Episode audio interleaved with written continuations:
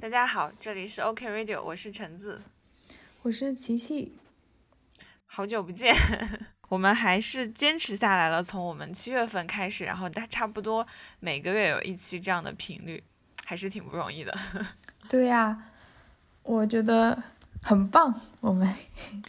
对，我们已经有。五期了，就是五期完整的，加上这一期刚好六期，我们顺利的完成了我们之前定下来的计划跟目标。我我是一个特别有仪式感的人，然后我们第一期在讲仪式感，因为我今天刚好跟我的咨询师见了我们今年的最后一次，就是下一周他就休假了，我就不会见他了嘛。然后想着啊，我我特别喜欢做总结，就中间的时候也会做生日的总结，然后年末也会做一个年终总结，所以觉得还是很有必要在新年。到来之前赶紧录一期的，虽然也没有那么的怀念二零二一，但是也也还是需要总结一下。你每你每次生日和年末都会做总结吗？对啊，就是会跟我的咨询师总结。哦。然后自己有时候我不是会写那个手账嘛，不是会每一年的元旦的时候会把今年一年写的都拍下来，然后会做一个小的视频，然后也自己会翻一翻，然后就。回顾一下这一年干了些啥，做了哪些好的地方，做了哪些不好的地方，然后巴拉巴拉的，就是这种年终总结。哎，你不用写年终总结吗？就是你们是呃求学的过程不用，就是总结一下今年做了些什么事情这种。我我在我现在在我现在打开了我去年的去年的总结和和写的新年的计划，年初写了计划，但是我可能什么都没有完成。但我写了一个很长期的计划，我很喜欢，昨天还拿出来看。但是就是写计划的时候是 很好写的，但是 而且就是 我都不太，我之前有做就是一年和半年嘛，然后有每个月，但是你看我写到了四月，然后脚扭之后我就没有了，就今年就放弃了，脚扭之后就没有继续再写一年的那个。因为好像那个月就过很混乱，然后我之前会写，会写每一周的那个计划，但是也是到六月就没有了。嗯，哦，我也发现就是很容易半途而废。就是我我之前也是会定那种每一个月的计划，就比如说我会想这个月我要干点啥，然后一般可能就突然有一个月结束了，然后就再也拾不起来了，就这样的一种就忘记了，就都日子就慢慢的，因为那个月过的就。就没有很很有计划，因为脚扭了嘛，然后精神状态也不是很好，然后过去之后就忘记了。是的，就是这样的，还是挺可怕的。我我也来打开一下我的手账本，我会在每一年的最开始那一页会写上我的新年计划，但每一年都没有完成，我有印象。啊，我记得我去年还有目标是要学会游泳，然后也是上了课上了几节课之后就放弃了，还是今年的事情还是去年的事情？哦，好像是去年的事情。我觉得有一个很很搞笑的事情是，感觉二零二一年就是大家都觉得好像是在跨二零二零一样，就感觉二零二零没怎么过。对，是的，我觉得疫情真的改变了我们挺挺多的，就是感觉呃，随着疫情的进行，很多事情就是像停在了那里一样。嗯。嗯，果然就没有达成我的计划。你是什么计划？我每年都会有那种很不切实际的计划，比如说 早起早睡，然后我我都还是当时列的时候我就考虑过可能会有一点不切实际，所以我会给自己的定的目标，比如一年三百六十五天，我希望有两百天可以早睡，但也没有达成，我可能二十天有没有都不一定啊，就是这样，这种很不切实际的氛围。对，但是没关系，我那个计划有些。我每年的计划都要每天都要读一个小时 paper，从来没有达到过。我也有这样的计划，每个月读一本专业书，然后也并没有达到过。而且我 在这个月月初的时候就挑了一本专业书，我一直想读的，我说不行，这个月我一定要把它完成。但现在还有七天，我觉得还是有机会完成的。嗯。是的，我们之前是说想要一起读那本书，但是我还没有开始读。哦，对，是的，我就是想读那本书的，因为我最近又把它找出来了，就是觉得看的时候就觉得啊，好喜欢呀，就是他写的就是特别的好，然后你就觉得自己很多东西就豁然开朗了。但是哎，也不知道为什么生活中总有很多别的事情会打断它。我觉得我可能没有形成一个固定的。习惯吧。我觉得习惯还是一个挺可怕的。就像我现在会固定回到家里会去练字，然后这个好像就已经是一个习惯了。就只要感觉没事儿，我就会坐到那张桌子前，然后开始写。但是看书好像还没有形成这样的一个习惯。是因为练字比较轻松，比起看书？对。是的，而且 练字的话，其实是我一般是就是会呃听着电台或者是看着直播什么的，然后再写字。这样的话，其实你是娱乐的感觉。但看书你其实是需要就集中到这一件事情上来的，你很容易被分神的。我或者说我很容易感觉不太满足，就是我我需要很多的刺激。哦，那你可以开着开着直播看书，或者开着。你说的很有道理。就是我今年的。嗯，就二零二一年的阅读目标是二十四本书，就是打算说每个月看两本。嗯，但是我现在嗯完成的是十二本书，其中可能包括了三四本漫画吧。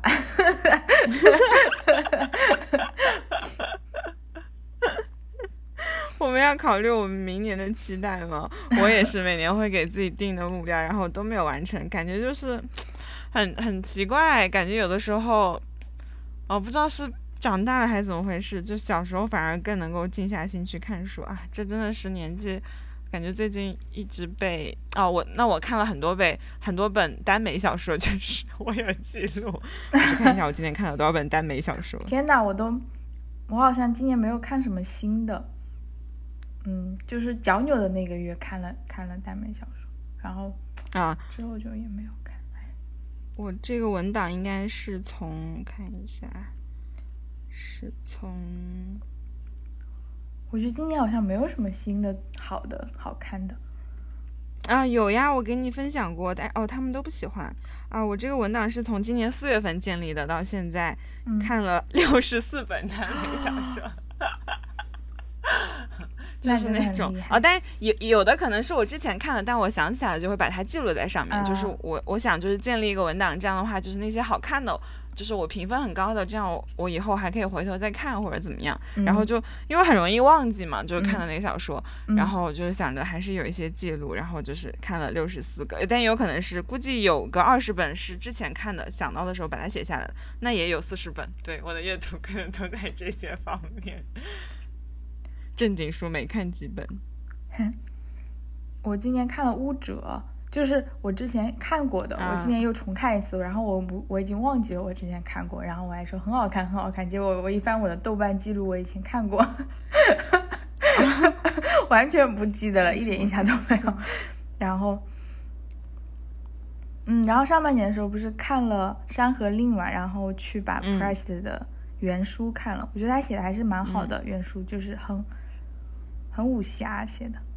然后，啊然后我感觉我今年看的书不多，但是我都很喜欢呀，每本看的都都很喜欢，除了《我与地坛》，因为我脚扭的时候，我我就想说，我可以去看史铁生了，终于，然后结果我看了之后，我还是觉得不是很喜欢。我不知道，你好好笑啊！就是把脚扭了，然后要去看《我与地坛》。对啊，但是确实能够更理解他的一些心情，就是比如说他就比较生气啊什么的，但还是不是很喜欢。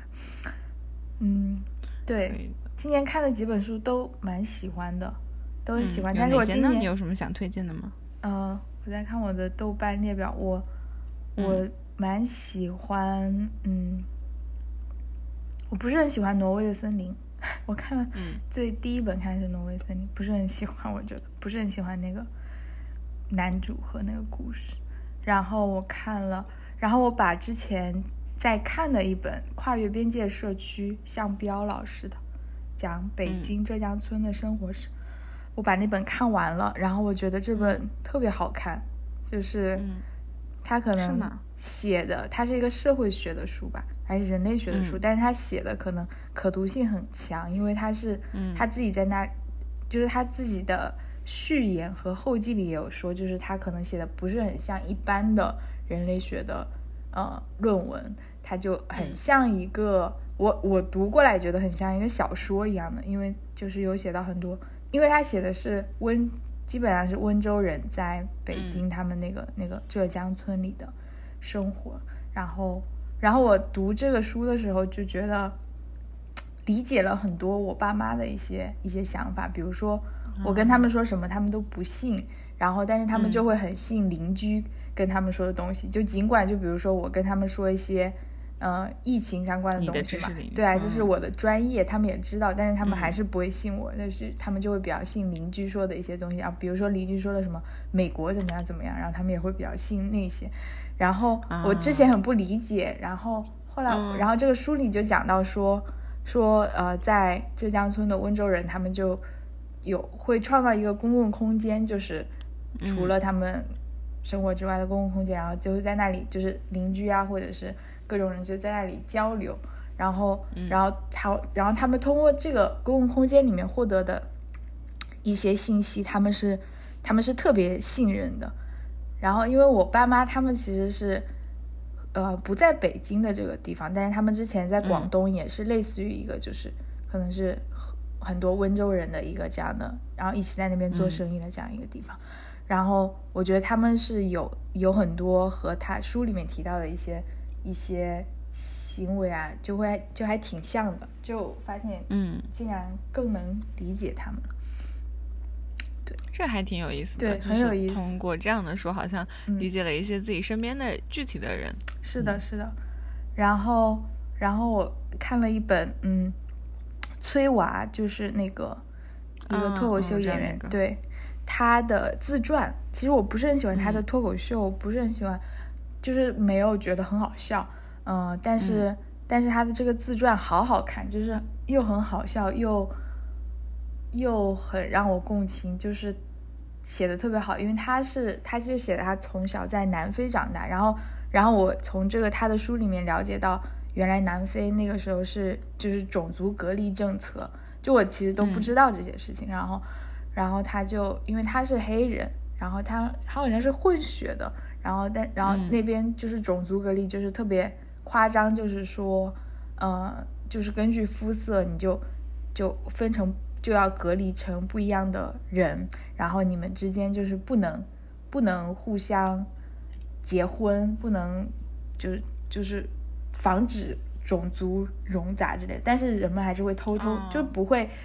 不可能会阻挡阻挡得了嘛。只不过就是说，这些小孩生下来他也不能。类似于上户口啊之类的，就是也会被人歧视，就对他就是一个就是这种种族混杂的一个一个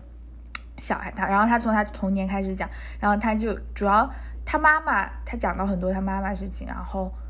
嗯，他妈妈就对他影响比较大嘛，因为相当于就是他妈妈是单亲家庭抚养他长大，然后他从。他有很多很神奇的经历，比如说他高中毕业之后就没去上大学，然后因为他成长那个街区就是大家都是混混的那种，然后他就也没去上大学，他也不觉得要去上，然后他就。在他高中毕业之后就一直在打碟，就盗版碟，然后就赚了很多钱。因为就是有个人送了他送了他一个就是打碟的那个机器，然后他就赚了很多钱。但是他就是那种他就说很奇怪，就每天都很忙，就在一直在打碟，但是他每天赚的钱 当天差不多就花完了，就就没有什么积蓄嘛。然后后来，嗯，然后最后有个部分就是。应该也是改变了他的人生，就是他他母亲他爸他妈妈后来结婚的一个人，就是呃有很严重的家庭暴力，就是最后到拿着枪把他就是要打他他妈妈还是还是他弟弟还是什么的，就是就是要拿着枪打，然后后来他妈妈已经被打中了，但是。很神奇，就是那个子弹没有打中，就是致命的地方，就甚至是打到头上了，好像。但是后来被取出来了，他妈妈还是活下来了。然后，天呐，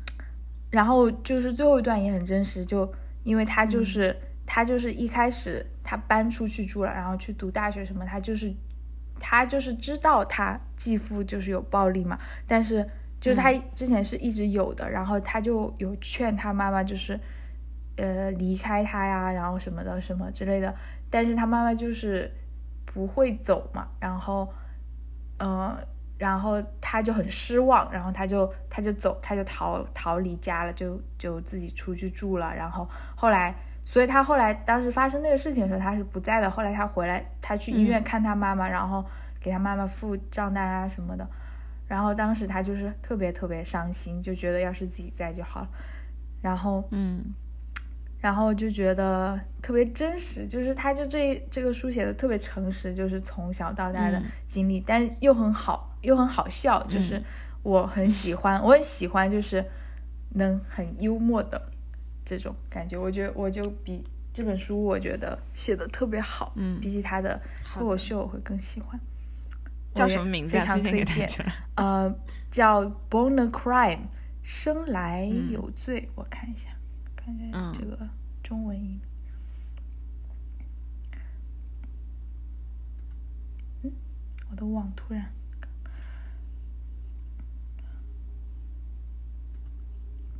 英文叫《Born a Crime》，中文应该叫《天生有罪》。啊，好的，杨七七亲情不对，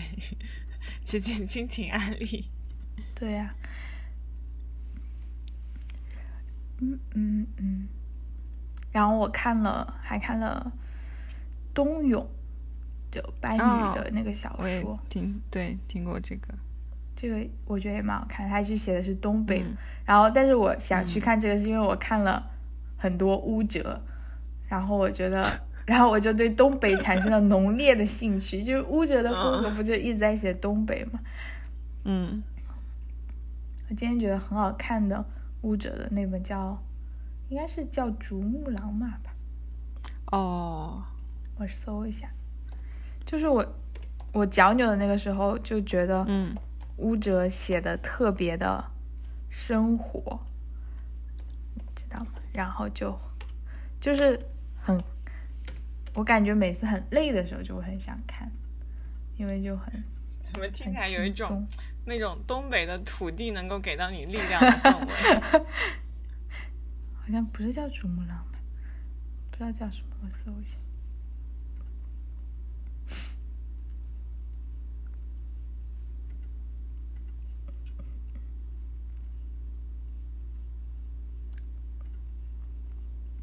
然后我看了一本，嗯，跟我同工跟我学姐，然后同学一起看了一本。嗯，嗯，那个应该算什么？看了一本算散文吗？叫《Minor Feelings》，就是他，他是一个韩裔美国人写的，就是他在美国这边的他的各种生活的一些感受，主要是讲他可能有很多嗯种族方面的问题，然后因为那个问题，然后。自己的一些，但是他就是没有写的很大，他就是就是就是着眼于自己的感受，然后所以他整个书都写的非常的愤怒，就是经常很愤怒，就是他写了很多他的这种情感，然后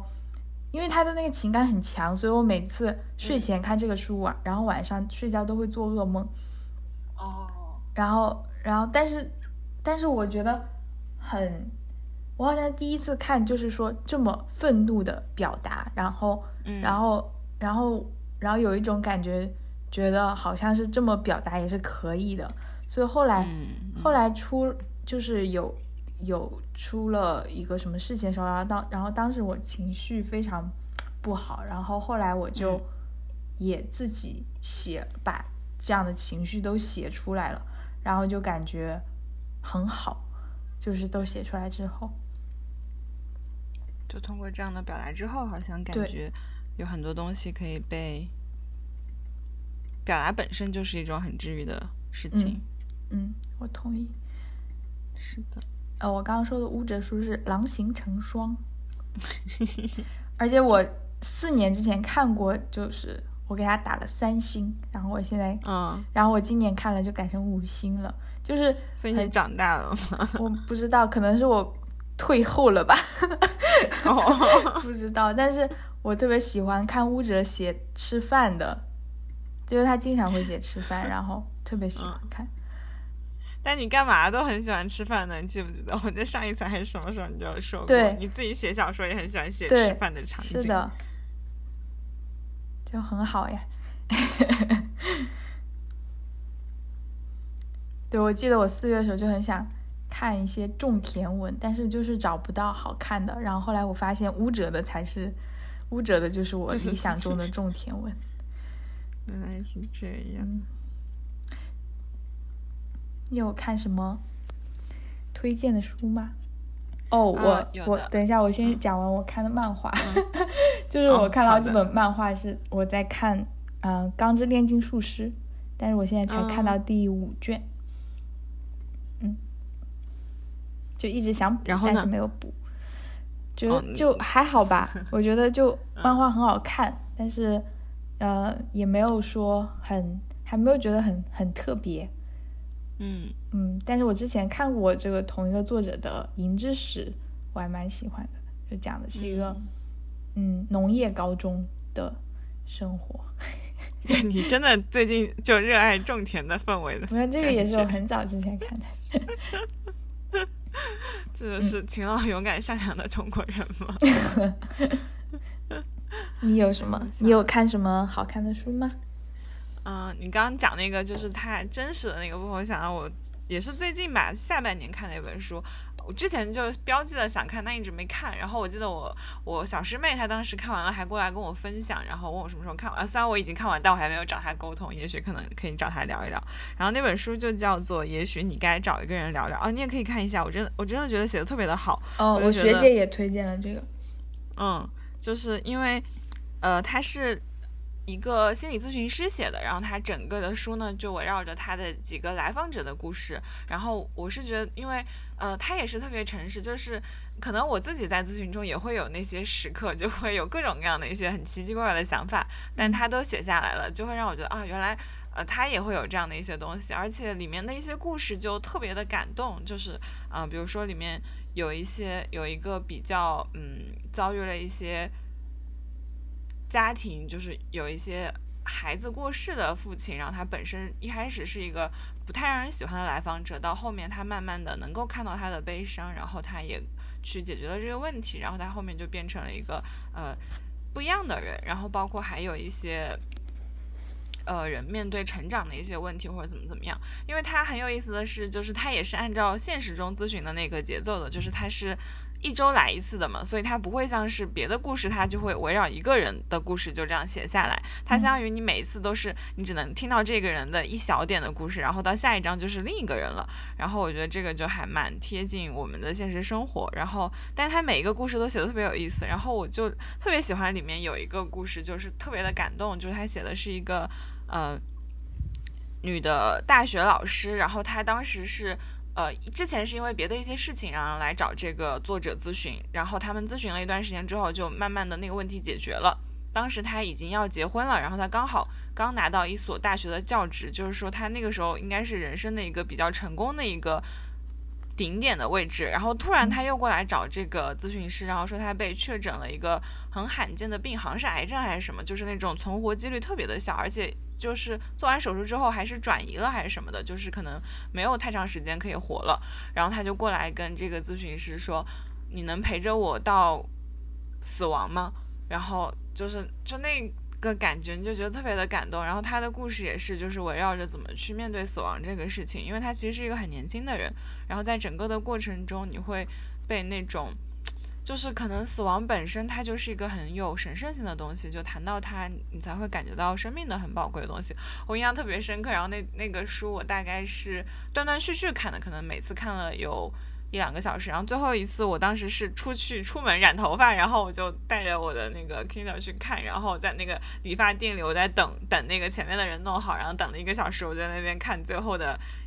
几张，然后我就在那边一边哭一边看，然后我在想，那个后来就是我正好看完了，然后就到我我去染头发，然后我想啊，这个理发店的那个大叔可能都在想啊，他发生了什么事情，然后可能就特别认真的对待给我染发这个事情。然后就觉得他那个结尾也是，就是他们是一起去面对讨论了他的葬礼要怎么办，然后以及说他跟周围的人怎么告别。我觉得这个过程真的还挺让人感动的。然后你也会觉得说，就特别的迷人，那种人性的一些东西，就每一个人他们都有自己的那些很好的地方，跟一些可能你会觉得，因为你也不是所有的来访者都会喜欢，也会有一些让你讨厌的点，但是你也都能够。一起就是走下去，然后就慢慢发现那些很好的一个部分，我觉得还真的很感动。这本书就让你觉得说好像有，呃，我看完就感觉说我就很很很热爱我的工作，然后就觉得好棒，很好，现在做这个事情，对。那真好，我我是的，而且我觉得普通人，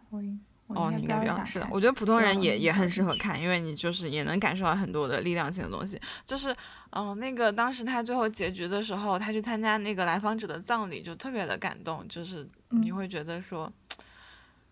哎，反正就是都很感动，就每个故事都让人觉得特别的好，而且真的特别的真实。他不会说因为觉得会被写出来会被大家批判还是怎么样，当然肯定是做了一些信息的处理，但是你会感觉他很诚实的面对他自己的一些东西。就可能我们碰到一些来访者的时候，会觉得没有办法，或者说你会有各种各样的无能为力的时刻，或者说他对自己人生的那种很无能为力的时刻，嗯，就是这个部分会让我觉得特别的感动。是哦，因为你也是做这个工作。我觉得完全可以理解，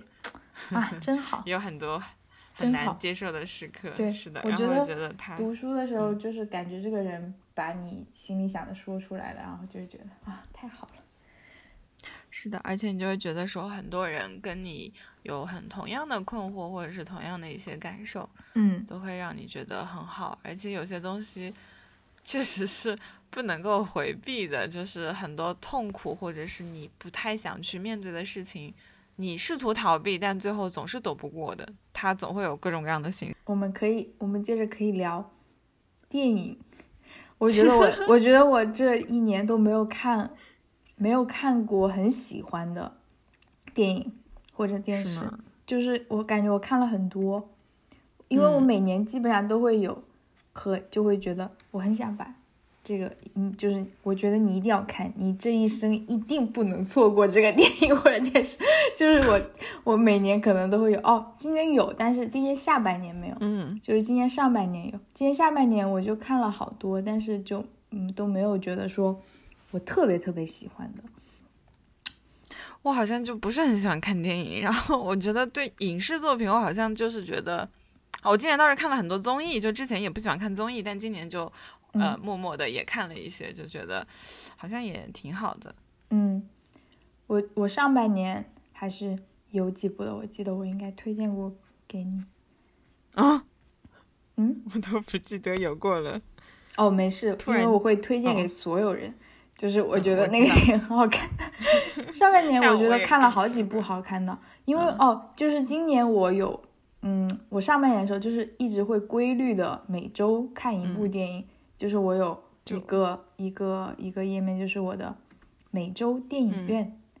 给你看这个。哎，这个好棒呀，感觉。对呀，就然后我觉得是可能是因为我就是有自己有计划了要看什么电影嘛，那然后我就会看一些我一直想看的，可能没有找到时间看的电影，所以可能这样子我看到的都会比较喜欢吧。哦，然后我二月看的都是看了好几部 lesbian 的电影。嗯，但我比较喜欢哦，这个纪录片很好看，《Picture Scientist》就讲的是，呃，科学科学的领域里面，就是女性遭受到的系统性的一些歧视啊、偏见啊，然后然后有很多讲了什么都，我感觉他什么都讲到。然后这个电影很好看，《智允熙》，我应该推荐过，就是他讲的就是两个。就是它是一个韩国电影，但是他在，嗯，他是讲一个韩国的女人和一个她已经结婚了，有一个有一个女儿在上高中，然后他就是通过他女儿的视角，他女儿有一天收到了一封信，然后那个信就是来自于他妈妈高中时候的女朋友，但那个女朋友后来，嗯，一搬到日本去了，然后，然后他就。怂恿他妈和他一起去旅去日本，嗯，北海道小樽旅行。然后哦，我我最近有一个朋友，他他去北海道上读博了，然后他跟我说他，因为我也给他推了这个电影，然后他看了也很喜欢，然后他说他圣诞节要去小樽玩，好羡慕啊！然后你也要出门。嗯，对，然后然后然后那个，然后他们就去日本找找他的初恋，嗯，然后就影片最后最后的时候是他们终于见面了，但是他前面就是嗯有很多他女儿的视角，然后就很可爱啊，嗯，反正特别喜欢这个电影，就很可爱，我觉得，然后也但是也很悲伤。但是还是很可爱，然后，嗯，看一下还有啥，噔噔，然后上半年看了《菊次郎的夏天》，夏天的时候看的，我也超级喜欢，特别喜欢，但我然后我就想说想看一些北北野武的其他的电影，但是还没有看，但是那个电影就很可爱，超可爱。嗯，好像也是一个小朋友视角，就是北野武和他也是主演，然后他和另外一个小朋友的，类似于像公路片一样，就很喜欢公路片，也很喜欢小朋友视角，然后就觉得超级好看，夏天时候看的，然后也很夏天，可以，嗯，然后我觉得电视剧看过的最好看的，今年的可能就是，可能是《金枝欲孽》。讲 有的时候补的，然后我觉得没有，我之前没有仔细看过。之前哦，《金枝欲孽》和 TVB 的另外一个剧，这个剧很也很好看呢。但这个剧就是很甜很简单，嗯，叫《三个女人一个音》，就是主演是黄志文和袁伟豪。啊，我蛮喜欢呃这个女女演员的。很好看，这个这个剧就是没有《金枝欲孽》这么庞大，但是嗯，就是一个比较生活。但是它讲的是，就是这个女主角有有三个人格，嗯。嗯，然后她就会分裂，就是有的时候是她，有时候是这个，然后有的时候是另外一个人，嗯。嗯，但是很好看这个剧，就比较适合休闲。但是我觉得，因为我很喜欢 TVB 嘛。但是我之前看的都是 TVB 比较老的剧，因为这几年 TVB 就没有很好看的剧。但是我觉得这个剧是这几年我看过的，就新剧里面算新剧吧，一八年的剧。虽然它可能是一六年拍的，但是我觉得是它近期的剧里面完整度最高的，就是没有说没有说虎头蛇尾啊或者什么，就是整个很完整，很蛮喜欢的，嗯，蛮推荐的，安利给大家，嗯。我看了，然后看了一个也很可爱的韩剧，就是打羽毛球的一一对初中生，叫《球拍少年团》。影视剧？我看了很多，我看了超级多。你都是用什么时间在看剧啊？我不知道哎，就是也没有，我好像，但是我上半年就是就就是每周看一部电影啊，我觉得就也不用多久。然后，然后我看那个剧也是，它可能也是那种周更的。哦，觉得也不用相当于更新了，刚好看一下啊。嗯，确实。但是我是那种一下子你就，但我脚扭的时候看《今日一年》就是一下子看完了。脚扭的时候就看了，感觉看了很多。嗯嗯，没了，没有看，感觉没有看到很。就这么一比的话，感觉，嗯，也可能是我看的书可能是比较经典的书吗？也没有吧，嗯，但是感觉今年看的电影就没有觉得没有觉得有特别喜欢，嗯，就是我讲了几部是我特别喜欢的，但是就觉得我基我我看了很多很多才有这几部特别喜欢，但是像我感觉像我以前看的话，我基本上每看两三部可能就觉得是有一部就会特别喜欢。嗯哦，这个好像是的，我记得之前也看过，就大家会说，感觉我们对书跟电影的那个评价会不一样，可能因为你看书的话花了更多的时间，这样的话你就会觉得，嗯，就你的时间让它变得更有意义、更价值。那你今年还干了什么比较印象深刻的事吗？印象深刻的事情，今年我觉得今年就没干什么事情，因为今年不像去年还有一个学生到工作的转变，今年就是就整体来说会觉得说啊，好像什么都没有什么变化，然后我也并没有就是还在现在的这个工作，然后也没有什么人际关系的变化啊，可能跟我的咨询师的关系有变化。我刚才还在跟他说，我说感觉今年好像我们之间的关系，以及我跟我有一个长城的来访者的关系就发生了一些变化，然后感觉我们彼此都更加的坦诚深入了一些，然后也经历了一些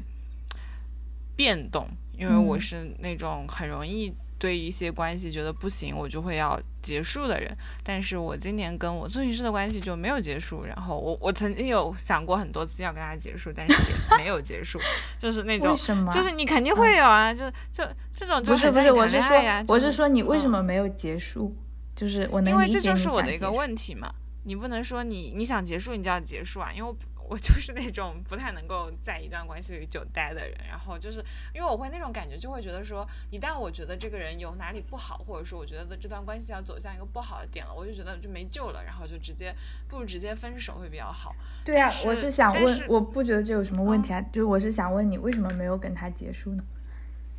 因为有意识的啊，这个其实最现实的问题是因为我跟他咨询了，到今年年底应该到明年年初就快三年了。就是你知道你在一个人身上花了很多钱之后，这个沉 没成本是巨大的，这个是很现实的问题。然后呃，另一个，所以你就要想一想，就不可能说你像你分手你就分了就分了，这个你真的是实打实的花了很多钱，然后你要再去跟另一个咨询师建立这段关系，而且你就会觉得说，这可能就是你的问题，就是你跟一个人。可能到这个层次之后，然后你们可能要更深入了，但是你总会有一些问题。然后呢，那这个时候其实应该要去解决问题，而不是说去结束关系。因为我在现实中，我可能可以换个人谈恋爱啊，但是我要换一个咨询师，那真的是硕大的一笔经济支出，所以就嗯，还是就是勇敢的，就是因为钱的压力，所以勇敢的跟他表达了我对他的不满，然后就是以及一些就是各种各样的情绪，然后那个之后我们的关系就好了很多，然后。所以还是有一些进步的。今年好像就好像结婚哦，因为很多经济的原因，所以没有离婚。可能有这个部分，但是那你这样说的话，那我觉得结婚肯定也不是很可怕的事情，因为你并不是说你真的不能忍，肯定还是会结束的。就如果说我当时跟我的咨询师表达了我的不满之后。我我我记得我跟你说过吧，对我我还给他写了一封很长的邮件，就是邮件里面就谴责了他，应该有两三千字，然后我又 就是取消了两。吧，我觉得就是你会觉得是谴责，其实没有啦。有的，我有在攻击他，我就在说，你没有想过，就我这个样子，就是你你也有关系吗？为什么你就是一点作用都没有做？就或者说为什么你就是感觉都是我在努力，然后我照顾了你很多部分，但你都没有感觉到，反正就这些，我就。攻击了很多，然后对啊，嗯，可能是我之前就是我我一直是攻击性不太强的人，就是有，但是我很不太会表达，然后那个时候就觉得很难受，然后我就。而且就当时特别生气的点，就是因为我当时对他有点生气了，然后我就说我想取消一次咨询，我想取消好几次吧，因为当时寒假。然后他说，他说我觉得你这个问题呢，我们肯定还是要在咨询里讨论比较好。我当时就特别生气。后来我学姐说，当然你肯定会生气啊，因为你都已经生气了，他还要你按照他的方式生气，就是我必须要在咨询中跟他表达，他还不让我用别的方式表达，我就特别气，然后我就我就坚决的，我就坚决的取消了。她是一个女生，我我没有我的咨询师跟我的督导都是女性，我觉得我现在还没有办法去相信一个男性去建立这种深入的关系。但是他听起来好像一个，好像一个，嗯，就是那种男的，也没有，就这个词，就是我想说那个词，但是我不知道怎么说，就是那个，我懂，我懂，我 懂，manipulating 就是。就是那种男的，让让人控制你。我想一下那个词怎么 翻译。如果我们有男性听众，就是大家不要对号入座，可能也不是说你们对，因为我们在形容一个女的。嗯，但是就是其实其实我在他的角度，我也会劝我的来访者，因为。你这样的话，其实就是在行动化，就是你有一个情绪，然后你不想去理解它到底是为什么，而是说你直接就去，比如说你很生气，你就直接去打人了，或者怎么样，你就立刻做出这个行为了。那这样的话，你的情绪可能会得到发泄，但是你可能也错过了一些怎么样去，呃，了解这个情绪到底是从什么原因起的。但是我当时就特别的生气，我会觉得他好像很在旁边就。呃，我我其实也给我的咨询师安利了我们播客，但他不一定会听了。然后就是这种感觉，就会让我觉得说，你凭什么还要就是让我就是跟你按你的方式去发泄，或者说为什么我觉得你好像一点还是那种无动于衷的样子，然后我就特别的生气。我明白你的点，就是感觉他好像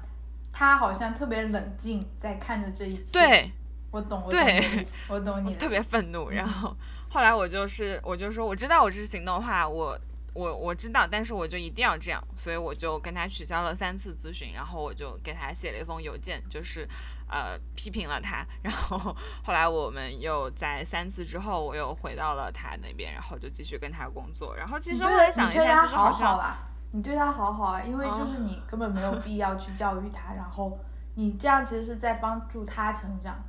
就是我觉得那也在帮助我们，因为我是我是消费者，我要改善我的就是消费体验。但是你完全就是可以可以就是拍拍屁股走人，但是你没有，你非常负责的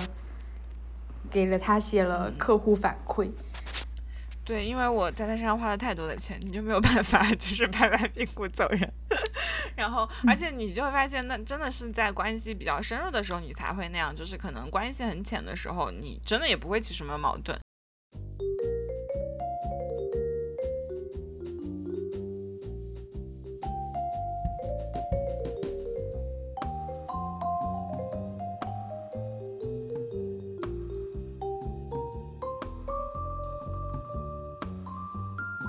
那我们今天就先到这里。谢谢收听，那我们下期再见，拜拜。